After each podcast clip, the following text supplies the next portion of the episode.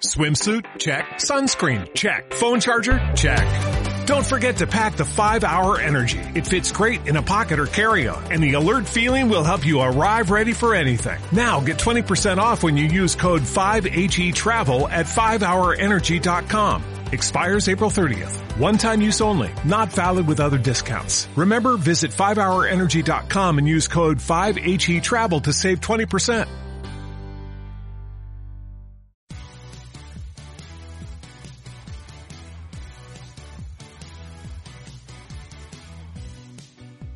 Vivimos una era fantástica, llena de pelis molonas y series entretenidas. Pero eso no era todo. Grandes programas y dibujitos, música, libros y videojuegos. Los viejos frikis nunca mueren. Un podcast sin igual lleno de nostalgia y fricadas sin parar.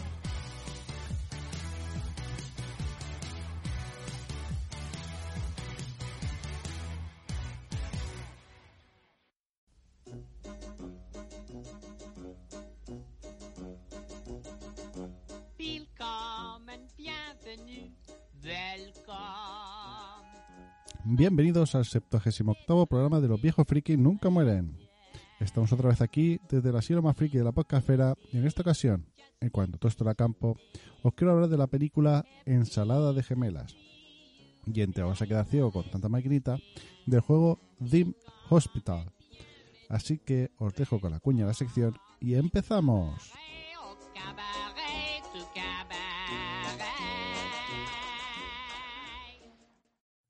Eh, tú. Sí, tú, tú. ¿Cansado de no encontrar esa taza o camiseta con la imagen que más te gusta de tu anime, serie, peli o podcast favorito? Te traigo la solución. Hobby Elks Frex Shop. Tienda especializada en personalización de todo tipo de accesorios, desde tazas hasta camisetas, pasando por chapas, alfombrillas de ratón, etc. Todo con una excelente calidad y precio insuperable.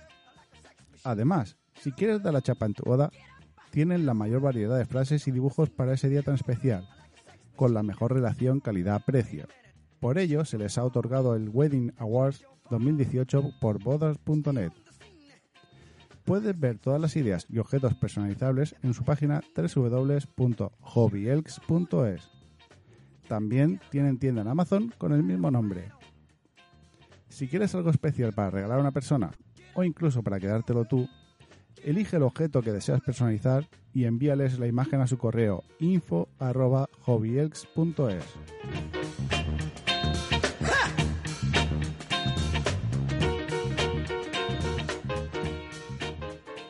cuando todo esto era campo. Del póster de Pamela Anderson en mi habitación. Llamarte al fijo y grabarte una canción. Intentando que no hablase locutor.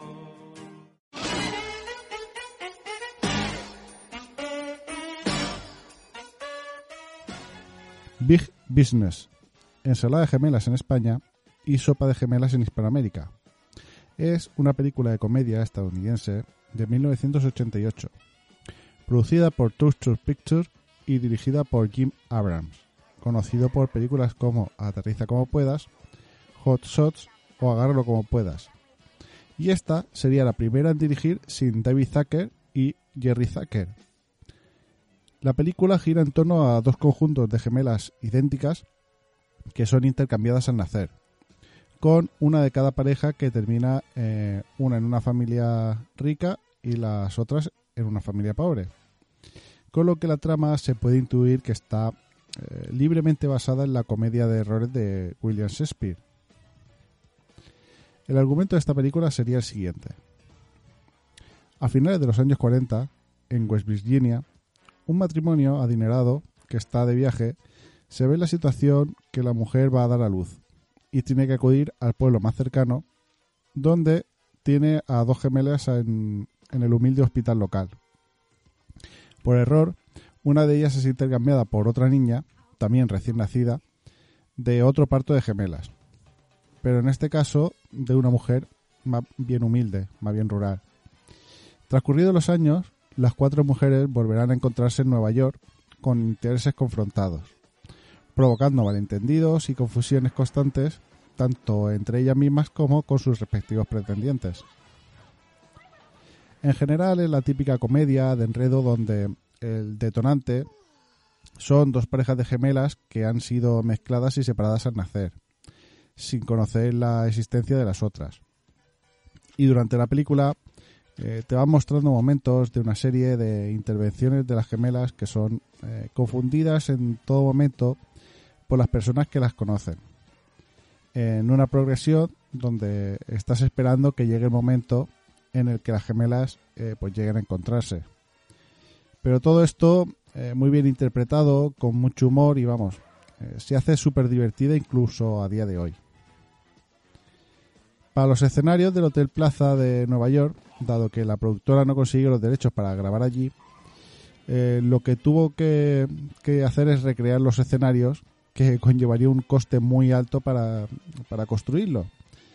Para poder recuperar estos costes, Disney utilizó este mismo escenario para grabar la sitcom eh, The Nut House en 1989. Pero esta comedia fue un fracaso absoluto, con lo que no consiguieron recuperar los costes de la creación de este escenario.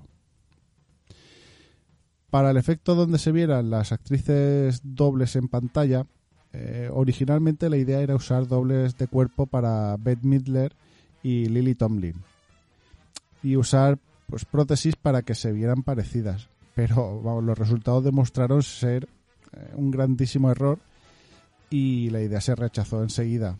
Así que acudieron a los estudios Industrial Light and Magic, los de George Lucas, para poder hacer el efecto, eh, pues ese efecto gemelo, que le llevaría pues unos cinco meses de postproducción. Eh, una curiosidad la podemos encontrar en el sonido de la película, que cuando empieza el sonido está totalmente en mono, para dar un aspecto antiguo al estar en los años 40.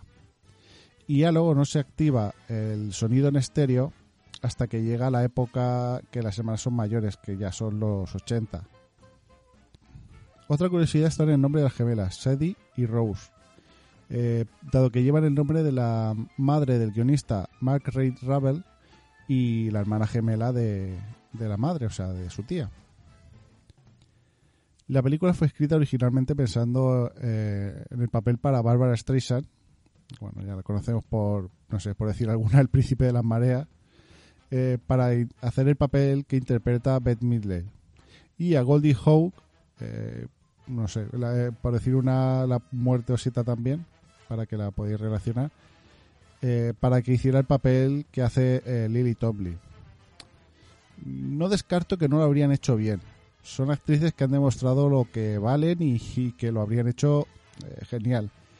Pero sinceramente, esa chispa cómica que tiene Bette Midler y que tiene también Lily Tomlin, eh, acompañado de esa química que tienen entre ellas, eh, hace que no quieras ver a otras actrices en su lugar.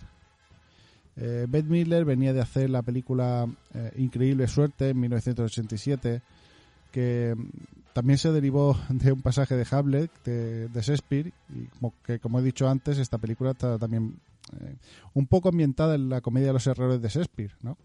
Se hizo dos películas eh, ambientadas en, en pasajes de Shakespeare seguidas. Pues la verdad es que hace un papel eh, muy cómico. Eh, en cada, escena que sale estás fijándote en lo que hace y esperando que te haga sacar al menos una sonrisa. Muestra de esa interpretación fue que, mm, que ganó en 1989 el premio eh, American eh, Comedy Award a la actriz principal más divertida. Eh, como inciso, Midler, como la Sadie pobre, entra en una juguetería que es la Faust de Nueva York y ese mismo año se rodó en ese mismo sitio la mítica escena de baile en el piano de Tom Hanks en la película Big. Y como otra curiosidad, eh, hay que decir que Lily Tomlin y Bette Midler hacen de gemelas, pero eh, Lily es seis años mayor. La actriz Lily Tomlin Eh, la verdad es que me encanta esta película. Hace dos personajes muy diferentes. se nota muchísimo cuando está interpretando a cada una. Y me encanta verla en pantalla en todo momento. Mm, Para interpretar a la Rose Rica, justo antes de salir a rodar en, cada una de sus escenas, la actriz eh, giraba en círculos varias veces hasta que se mareaba eh, para poder mostrar el personaje como lo podemos ver en pantalla.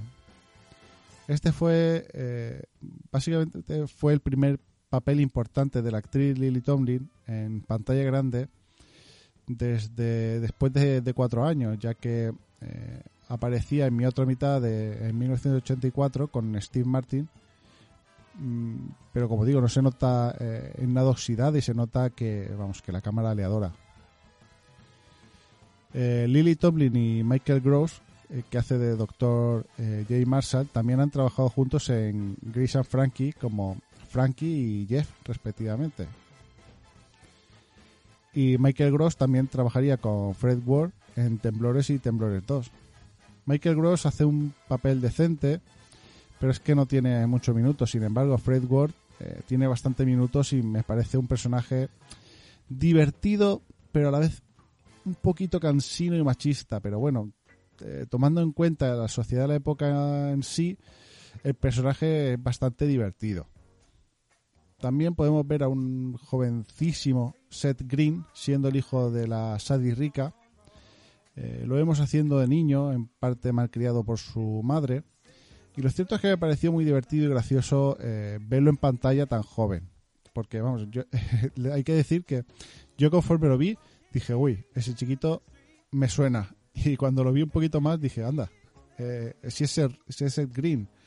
Y la verdad es que me pareció muy divertido verlo, verlo en pantalla, tan, tan chiquitín. La reacción de la crítica en general fue mala. En Rotten Tomatoes, eh, por ejemplo, tiene solo un 41% de votos positivos, aunque también ha recibido críticas que le- la describen como una película eh, muy divertida donde Lily Tomlin y Beth Midler eh, son una dosis doble de risas. Pero también hay críticas que la describen como una película terrible y poco atractiva al sentir que la película está inacabada, cosa que a mí no me, no me da la sensación. Lo cierto es que en su estreno en Estados Unidos se colocó entre los tres primeros en la tabla de taquilla en su estreno y se convirtió en un éxito eh, algo modesto, llegando a recaudar pues más de 40 millones de dólares solo eh, a nivel nacional. La película no tardó en lanzarse para VHS, Betamax eh, y Laserdisc, ya que en 1989 Touchstone Home Video la sacaría al mercado. Más tarde, en 2002, eh, se lanzaría la versión en DVD y en 2011 Touchstone y Hollywood Pictures, en representación de Disney, lanzaron una selección de títulos entre los que se encontraba esta película en un formato de disco eh, du- eh, DVD y Blu-ray. Y actualmente eh, el DVD está disponible solo como un- una especie de doble sesión con la película de Dolly Parton, famosa por error.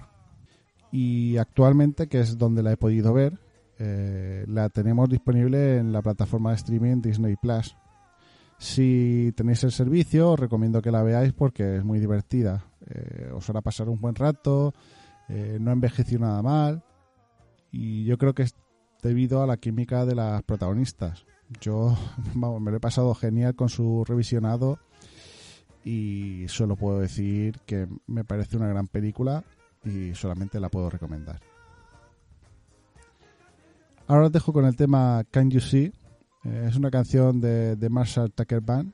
La canción fue originalmente grabada por la banda en 1973 y se lanzó como el primer sencillo del álbum. La canción es una mezcla entre el country y el rock sureño. La letra refleja angustia y es bastante oscura. Este tema fue relanzado en 1977 y alcanzó el número 75 en el Billboard Hot eh, 100. Lo cierto es que no alcanzó grandes puestos en las listas, pero a mí la canción me encanta y la melodía me gusta muchísimo. Ahora sin más dilación os dejo con la canción.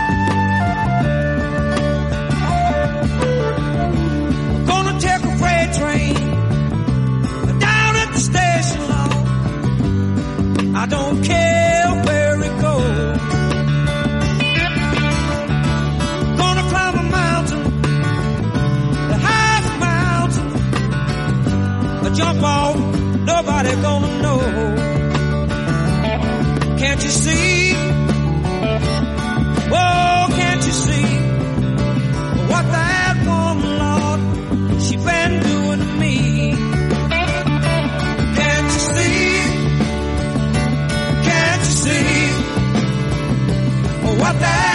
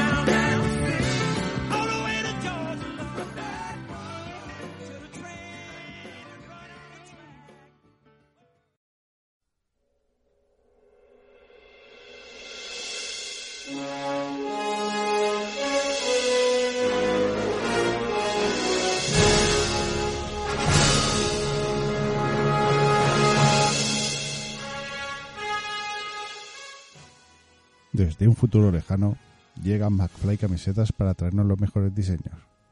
Si tú también quieres tener las mejores camisetas con diseños muy divertidos y originales, entra en su página www.macflycamisetas.com. También los podrás encontrar en Facebook, Instagram y Pinterest para ver qué nuevos diseños nos traerán. Camisetas McFly, las camisetas del futuro en el presente.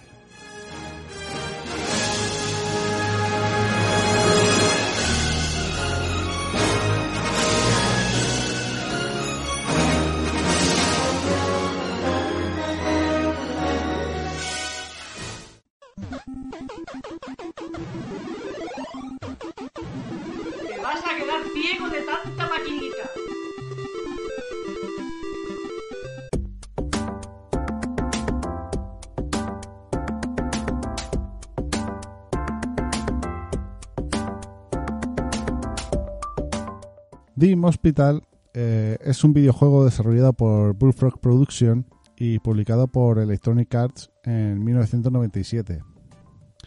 Se trata de un simulador en el cual el jugador diseña y dirige un hospital y como la mayoría de los juegos de Bullfrog, como Dim Park o Dungeon Keeper, Dim Hospital está plagado de ese sentido del humor, en ocasiones negro, que le caracteriza. La historia del juego si es que se puede definir eh, una historia, sería la siguiente. Una epidemia de extrañas e inusuales enfermedades se ha apoderado de la ciudad. Eh, al hospital llegan diversos pacientes con curiosas afecciones y necesitan ayuda urgente. Afortunadamente el centro médico cuenta con tecnología punta para tratar cualquier enfermedad conocida. O no. Incluso si es necesario estudiar a los pacientes mediante investigaciones poco éticas, los médicos deberán descubrir males tales como transparentitis, arguillanitis, orteritis, pacientes cabezudos o síndrome del rey, entre otras más extrañas. Para ello contarás con un personal eficiente, al menos la mayoría de las veces. Eso sí, si no terminas con los nervios de punta por culpa de los pacientes, alguna que otra epidemia, o si te descubren una sala de autopsias ilegal en las instalaciones. El juego requiere que el jugador construya un hospital que cumpla con los requisitos de cada nivel que suele eh, diferir entre el balance económico, pacientes tratados, eh, valor del hospital, eh, curaciones realizadas o reputación. El jugador no tiene total control sobre los pacientes que se encuentran en el hospital, salvo intentar curarlos sin completar el diagnóstico, mandarlos a casa para que se mueran allí y que no se mueran en tu hospital, o mandarlos a un hospital de la competencia, eh, mandarlos a recepción, o mover su puesto en la cola de las consultas. Lo que sí tiene es la capacidad de construir consultas, farmacias, eh, salas de curas u otras instalaciones médicas. Comprar nuevo instrumental médico para cada instalación, eh, contratar al personal que quiera, incluido las recepcionistas o los bedeles, e incluso moverlo a una a una área diferente y despedirlo. En general hay que hacer que todo funcione. Algunas de estas salas son fundamentales para el funcionamiento del hospital, como la, la sala de consultas generales o la farmacia, pero también otras, como la sala del personal o los aseos, eh, son bastante importantes. Eh, así como también existen otras instalaciones opcionales que el juego dice que son opcionales, pero eh, yo creo que al final se vuelven necesarias para avanzar, como puede ser la sala del escáner o rayos X. Eh, digo que vuelven, se vuelven necesarias porque hacen falta para averiguar, eh, para poder averiguar qué les ocurre a los pacientes. Y luego están las salas que están únicamente destinadas al tratamiento de estas enfermedades. Los pacientes se dirigirán al hospital dependiendo de la reputación de este y a sus tarifas de los tratamientos. Lo primero que hacen es pasar por la recepción, donde se les envía la consulta general, y dependiendo lo bueno o lo malo que sea el médico, eh, puede pedir que el paciente pase por una sala de diagnóstico para saber qué le ocurre, hasta que al final eh, pues se logra eh, conocer la enfermedad, la enfermedad del paciente y también se puede mandar a la sala de cura correspondiente. Y una vez curado, pues se marchará a casa. Bueno, pues eh, hay que tener en cuenta que lo primero, eh, los pacientes son unos guarros y si no te llenan el hospital de basura, eh, es de vómito, si no los aseos nos ponen perdidos, etcétera. Además de que son muy exquisitos, que lo quieren todo limpio y es esencial contratar bedeles y pagarles bien, incluso mejor que los médicos a veces. Esto es consejo, como consejo de mi experiencia. También eh, hay que colocar bancos para sentarse, acceso a las bebidas y así lo- los pacientes bajarán tu reputación, porque ojo, eh, están malos, pero eh, luego si están en el hospital y no hay bancos o, o no hay, bueno ya lo los bancos es normal, pero si no hay eh, máquinas expendedoras de bebidas y de comida, pues como que, se ofenden. Volviendo a la mecánica, si no has montado una consulta de diagnóstico, el médico eh, no sabe diagnosticar la enfermedad o no montas la sala de curas necesarias, el jugador recibirá una notificación vía fax eh, preguntando qué hacer con el paciente. Eh, pueden mandarle a esperar en el hospital hasta que se construya la sala necesaria, eh, mandarlo a casa o a seguir investigando. Aunque también te puede llegar a dar la opción de mandarlo a la competencia. En el caso de que se conozca la cura, pero el médico no esté seguro de qué tipo es la enfermedad porque no tiene la experiencia suficiente ni los medios para diagnosticar, también se recibirá un fax comentando el porcentaje de seguridad sobre el diagnóstico, ofreciendo también la posibilidad de intentar una cura si tiene la sala adecuada. Eh, mencionar que no todas las salas están disponibles desde el inicio. Deberás investigarlas y asignar médicos para que avancen descubriendo eh, nuevas enfermedades y curas para estas. Otra cosa muy de la época, aunque ya era finales de los 90, eh, son los estereotipos. Todos los médicos y bedeles son hombres y las enfermeras y recepcionistas mujeres. Eh, los doctores normalmente exigen sueldos más altos que cualquiera de los otros tres puestos, pero también juegan un papel mucho más grande que cualquier otro. Cuanto más alto el nivel, más efectivo será el diagnóstico que se da.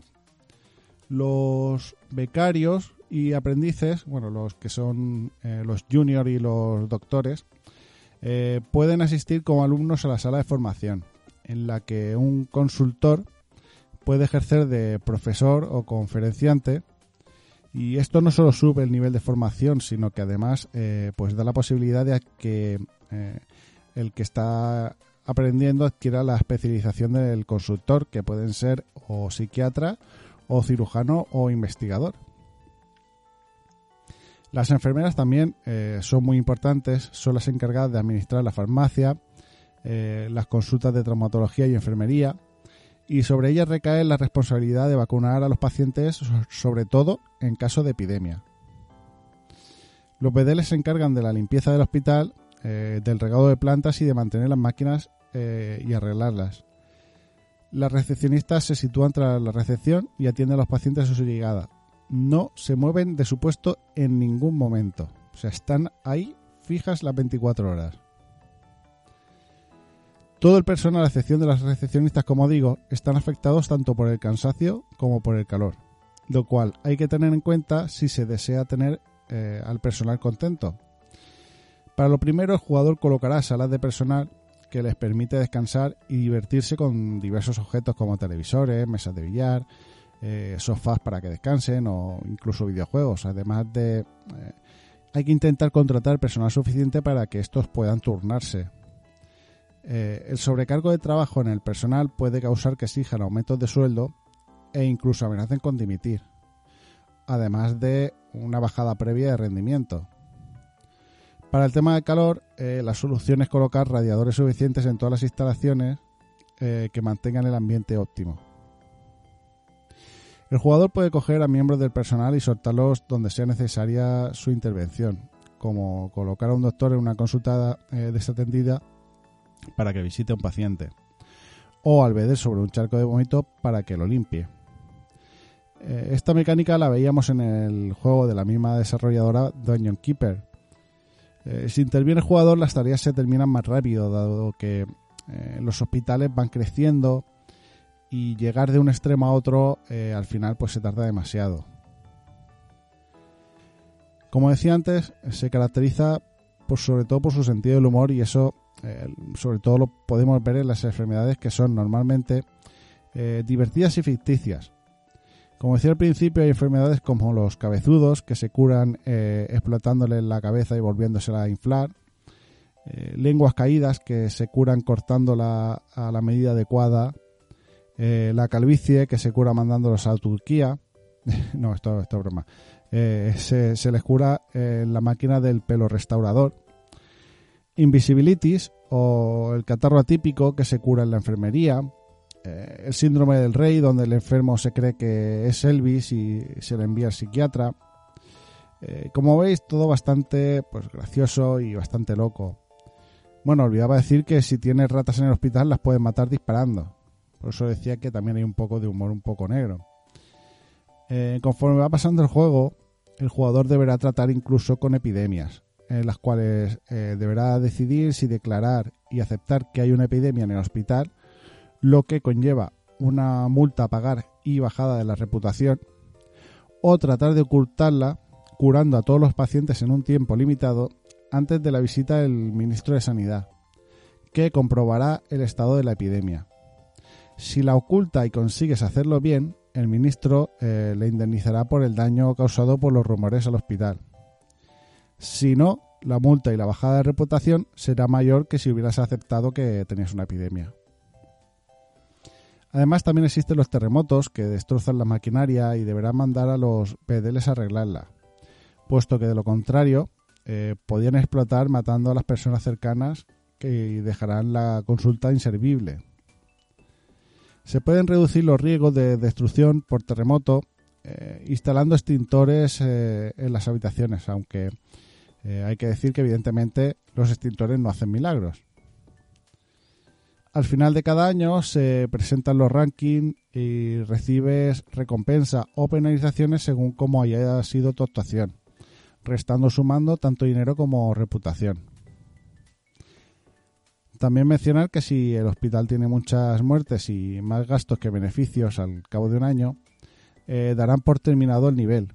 Eh, obviamente como, como fracaso y, debes y deberás eh, reiniciar el nivel o volver desde tu último punto de guardado. Una buena estrategia para compensar eh, la mala reputación y no llegar a este extremo eh, es bajar los precios para ganar pacientes o hacer lo contrario, si tiene mucha reputación, eh, lo suyo es subir los precios.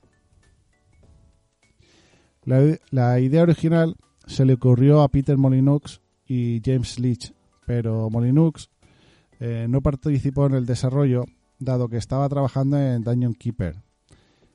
La idea original era crear cuatro modos distintos correspondientes a diferentes periodos de la historia, pero al no haber tiempo suficiente descartaron la idea. Posteriormente sacarían un parche para dar soporte en multijugador hasta cuatro jugadores, donde debes hacer un hospital mejor que los otros y quitarles pacientes. La recepción del juego fue muy positiva, eh, los críticos elogiaron los gráficos y el humor en particular, y se convirtió en un éxito comercial, vendiendo más de 4 millones de copias en todo el mundo. Y lanzaron una versión para PlayStation en 1998. Se empezó a desarrollar también para Sega Saturn, pero fue cancelada. En 2012 el juego se relanzó en GOG y en Origin en 2015. Muchos han sido los intentos de reactivación con el desarrollo de remakes de código abierto como el Cortex TH, que incluso lo puedes descargar para móvil. Ojo, no está en la Store, es la APK y debes instalarla de forma eh, no del todo oficial. También hay varios intentos de imitar el juego, como el, el Hospital Tycoon en 2007, el Hysteria Hospital en 2009, que salió con versiones también para Wii y DS, pero todos sin éxito alguno. Y el más cercano a ser su sucesor es el Two Point Hospital, que salió en 2018. Eh, digo que también que es el más cercano porque primero ha sido en parte desarrollado por Bullfrog y porque mantiene esa chispa de humor. Incluso hay eh, enfermedades, mm, no que hay enfermedades parecidas, sino que además hay enfermedades que eh, no llegaron a salir en el juego original, aunque sí que estaban eh, en la idea y las han utilizado para este juego. Eh, yo no he jugado, solo he visto vídeos y como digo parece eh, estar al nivel. En febrero de 2020 eh, se lanzaría también para PS4, Xbox One y para Switch. También hay para móviles de forma gratuita el juego My Hospital, que también es un simulador de hospitales, pero no tiene esa gracia ni es, ni es tan rápido de jugar, además de que no puedes eh, decidir los tamaños de las habitaciones. Pero si quieres probar con un simulador, este al ser gratuito, no está mal.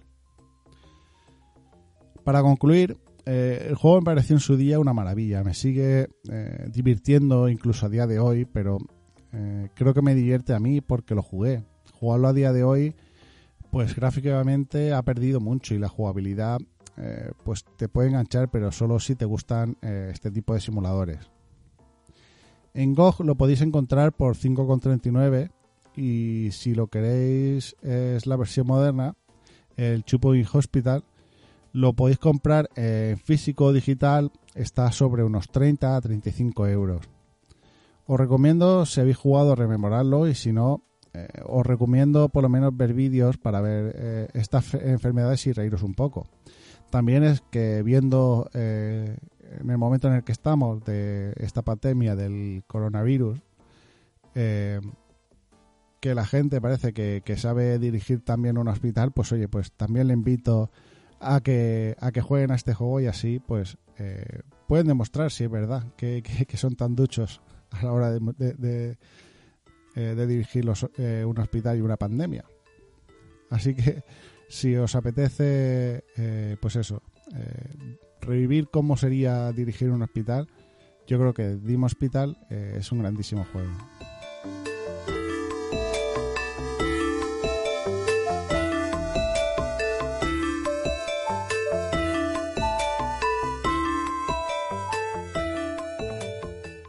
¿Y ¿Qué pasa, tronco?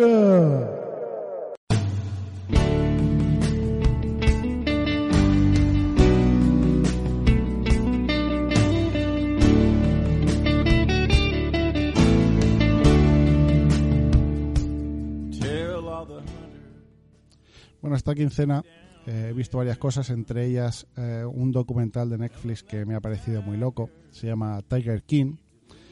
Eh, bueno, eh, yo cuando, cuando lo vi parecía que era un documental sobre una persona que, que adiestraba a tigres, pero vamos, eh, es totalmente una locura, donde nos muestran, eh, no sé si son tres o cuatro grupos de personas, eh, entre ellos, bueno, el que sería el Tiger King, que es Joe Exotic, que tiene, pues eso, como un zoo de, de tigres, mm, pero vamos, eh, no sé, es que no sé cómo definirlo, porque es que pasan tantas cosas en el documental, porque eh, el documental tiene, eh, eh, hay dentro del documental hay una secta, eh, hay gente que se crea eh, su propio harén de mujeres, incluso eh, y hombres que también se hacen su propio harén de hombres.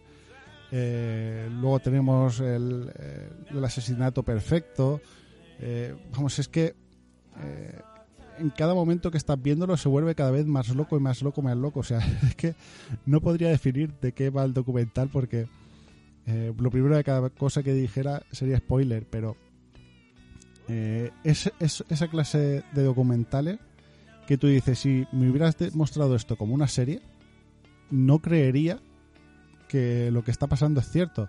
Y sin embargo, todo lo que está pasando eh, eh, es, un hecho real. Y además es que está todo documentado porque eh, resulta que esta persona, Joe Exotic, eh, quería ser como el punto de atención en todo momento y entonces está grabándose en todo momento. Entonces todas las grabaciones que se ven son reales, que se ha hecho él mismo, porque vamos, tenía, creo que tenía un canal de YouTube o un programa de televisión y, y está, y está todo documentado. Y vamos, eh, es una persona que está muy mal de la cabeza y, vamos, es súper curioso. Yo os recomiendo que os lo pongáis porque os va a volar la cabeza. Eh, que bueno, que aunque lo, esté recomendando yo aquí, seguro que lo habéis escuchado eh, por otro lado, porque eh, aparte del tema en cuestión que está viendo este momento, este documental de Tiger King está siendo muy sonado porque, como digo, es que es muy loco. O sea, es que hay demasiadas cosas, demasiado giro de guiones en, la, eh, en este documental como para eh, como para eso, como para que te dijeran que, que es ficción. Porque vamos, si- siendo ficción es que nunca te lo podrías creer. Y, y es como siempre se suele decir, ¿no? La, la- la realidad supera la ficción. Eh, o, lo de lo dicho, os recomiendo que veáis este documental, Tiger King en Netflix. Bueno, está, eh, también he visto una serie eh, animada que, bueno, supongo que mucha gente la habrá visto ya porque la serie creo que era del 2012. Se trata de Gravity Falls, eh, que todo el mundo me había hablado muy bien de ella. Y bueno, ahora hasta que no he tenido Disney Plus y la, la he tenido todo junto, pues no, no me he puesto a verla. Eh, en esta serie pues tenemos a un par de gemelos que los mandan a pasar el verano con su tío Stan en, un misterioso pueblo que se llama eh, Gravity Falls en Oregón. Eh, los gemelos son Dipper y Mabel, que son chico y chica. Descubren un, diario donde ofrecen el conocimiento de los misterios de este pueblo. Y entonces, pues, bueno, pues los capítulos se basan en cómo eh, Dipper y Mabel eh, pues van eh, venciendo a, todos esos misterios y encontrando, descubriendo esos misterios. Y la verdad es que me parece muy divertido, es bastante alocado y bastante gracioso. Vamos, eh, ahora entiendo por qué, eh, porque Gravity Falls tiene un grupo muy grande de, fans y, vamos, ahora, ahora que, la, que la he visto, bueno, de momento llevo casi toda la primera temporada, eh, la verdad es que ahora entiendo por qué, por qué tiene esa horda de fans. Así que también eh, recomiendo que veáis Gravity Falls porque es muy, muy, muy divertida. Y otra serie animada que he visto en esta ocasión en Netflix eh, se trata de Terraformers o Terraformers. creo que es Terraformers porque es de Marte. Es una serie animada donde, bueno, es que también es bastante, bastante loco, donde la humanidad eh, decide empezar un proceso de terraformación en Marte eh, y para ello manda musgo y cucarachas para eh, generar una atmósfera respirable para los seres humanos. Y pasados 500 años envían un grupo de personas al- a Marte y descubran que las mm, eh, cucarachas han mutado y se han convertido en pues como en unos humanos súper grandes que vamos igual que nosotros pisamos eh, en la Tierra las cucarachas pues las cucarachas eh, pisan a los humanos en, la- en Marte. Y entonces pues tienen que ir a van mandando a grupos de gente para intentar acabar con, con estas cucarachas. Eh, pero vamos me parece una, una exageración porque es que es que no, no sé cómo, cómo definirla porque hay un poquillo de gore, ¿no? Porque ves ahí bastante sangre y ves, pero vamos, eh, también ver a esas cucarachas es que te dan un poco no sé, es que eh, la forma también que tienen las cucarachas es que mm, no sé cómo decirlo. eh, al final tampoco me da me dan tanto miedo, ¿no? Al final me dan un poco un poco de risa. Pero vamos, me parece también entretenida. Si esto creo que viene de un manga que fue bastante bastante famoso en su momento y en fin, eh, no he terminado de verla, pero vamos, a ver cómo, cómo acaba porque está bastante interesante. Eh, a ver qué pasa con las cucarachas del espacio. Así que, como digo, os recomiendo que veáis también Terraformers en Netflix, que está bastante entretenido.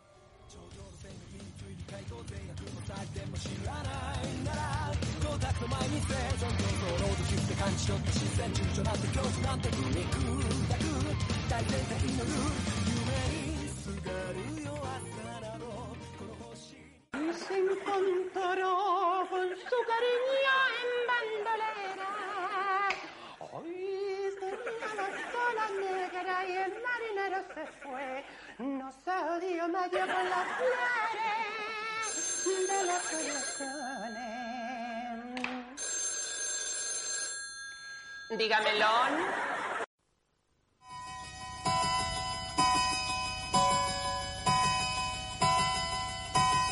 Cuéntame.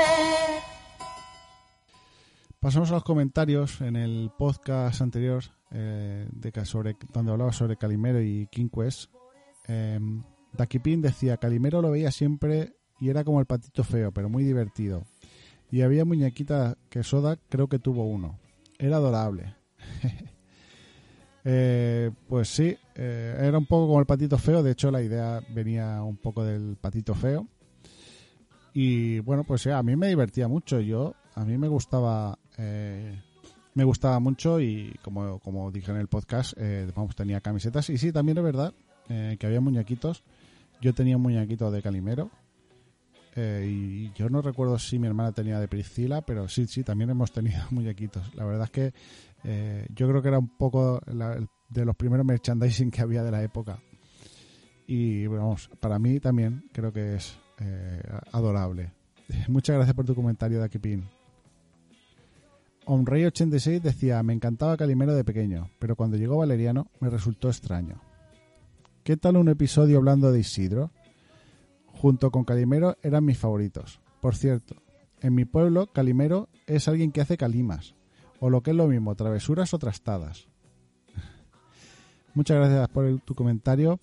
Eh, bueno, sí, cuando llegó Valeriano es, como un cambio de la, de la serie. Y la verdad es que resultaba extraño porque yo, yo también estaba también acostumbrado a ver eh, Calimero y, y Priscila. Y vamos, la inclusión de Valeriano, como porque también se enfocaba la serie un poco en él, era un poco extraño. Me dices hablando de Isidro, mm, no sé si Isidro, si Isidro te refieres a Isidoro, eh, pero sí, tenía, tenía ganas también de hablar de Isidoro porque eh, también tenía eh, incluso un peluche de, de- Isidoro y tenía también la veía bastante y la verdad es que me gustaba mucho, así que pues la voy a poner para como pendiente para hablar un día de, de- Isidoro porque también eh, era de mis dibujos favoritos. En cuanto a que Calimero es alguien que hace calimas, pues la verdad es que no lo sabía que, que en algunos sitios se, se decía así, pero eh, me parece súper curioso. La verdad es que, que, eh, en mi zona nunca, nunca se ha utilizado la palabra calimero. Bueno, el calimero eh, normalmente lo utilizan para el típico casco que suelen llevar las motos de 49, estos que no te cubren toda la cabeza, sino solamente eh, la parte del pelo. Y además que suelen ser blancos. Eh, entonces, normalmente en mi zona lo que llaman calimero es eso, es ese tipo de casco. Pero que, eh, que calimero es alguien que hace calimas, que hace travesura, eh, la verdad es que no, no lo sabía. Pero muchas gracias por, por, por comentarlo porque la verdad es que me ha parecido súper curioso. Eh, muchas gracias por tu comentario, un rey 86. Eh, también PJ Cleaner decía, odio a Calimero con toda mi alma. Bueno, PJ, esto tengo que decirlo, que es porque no lo entiendes, y como él suele decir, eh, que los adultos no lo entiendes, significa que te has hecho adulto. Así que lo siento, PJ, ya no eres un niño. Y por eso lo, odias, porque ya eres un adulto que, que no lo entiende y obviamente es algo injusto para él. De todas formas, yo, aún así yo, te sigo apreciando. Así que te mando un saludo y un fuerte abrazo, PJ. En el podcast 67 de Monjas a Carrera y Outrun, eh, Sucker Kid decía otro que escucho, Turbo Outrun, creo, y alguno como Golden Axe en Mega Drive tenía de problema que al ser los primeros para esta consola no mostraban el nivel de entre creativa. La jugabilidad en Mega Drive era peor. Eh, en general pasó eso, que eh, porque cuando hacían eh, la portabilidad de arcade a, a consola, no le daban tanta importancia a, a, llevar esa jugabilidad. Ya no sé si era por el mando o porque no lo, no lo, no lo portaban bien. Eh, yo creo que el gran problema que había eh, era eso, que le daban más prioridad al poder rebajar los requisitos que tenía el juego, porque una máquina arcade tenía más potencia que una consola doméstica, eh, entonces, claro, eh, le daban más prioridad a bajar los gráficos para poder meterlo en una consola que a traspasar esa jugabilidad. Eh, pero sí, como dices, la verdad es que la jugabilidad y, y, el nivel que mostraban en arcade, vamos, empeoró bastante. Muchas gracias, Soccer Kick, por, por escucharme y bueno, pues, por estar escuchando todos los anteriores y también por el listado ese eh, que hiciste en, Twitter donde ponías que era eh, uno de tu top 10 de, de podcast eh, que escuchas actualmente. Así que muchas gracias por incluirme dentro de ese listado. Un fuerte abrazo. Y en el podcast número 1, eh, OnRay86 eh, decía, gran comienzo del podcast, solo conocía el juego de Tentacle y me encantaba, muy divertida la entrevista. Muchas gracias por volverte hasta el primer capítulo para escucharlo. Sí, los primeros eh, podcasts eh, los hacía un poquito diferente.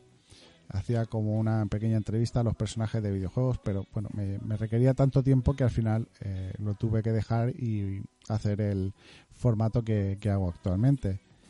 Eh, pero vamos, me, ha, me, ha, hecho mucha ilusión ver que alguien se ha, se ha ido hasta el primer capítulo para, para escucharlo eh, incluso dejar un comentario. Así que muchísimas gracias a Onrey86 por, eh, por, por, escucharme y por, eh, por dejar el comentario. Un fuerte abrazo. Y bueno, hasta aquí el podcast de esta quincena de los viejos frikis nunca mueren. Eh, muchas gracias por haberme escuchado.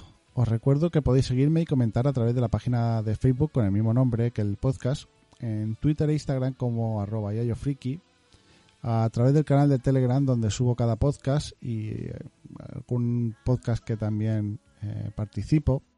Eh, también podéis escuchar el podcast en Evox, en Apple Podcasts, en Google Podcasts, Spotify y vuestro podcast favorito. Además, ahora también en la página www.lordincisus.com. Si queréis dejar reseña en alguna plataforma, siempre viene bien. Además, también podéis escribir en el mail viejosfrikis.gmail.com. Gracias de nuevo por llegar hasta aquí y volveré dentro de 15 días. Hasta entonces, que la nostalgia friki os acompañe.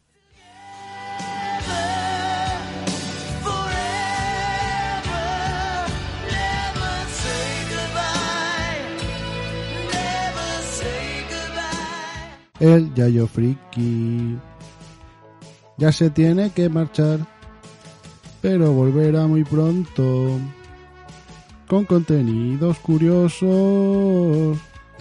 Los viejos friki nunca morirán. El Yayo Friki.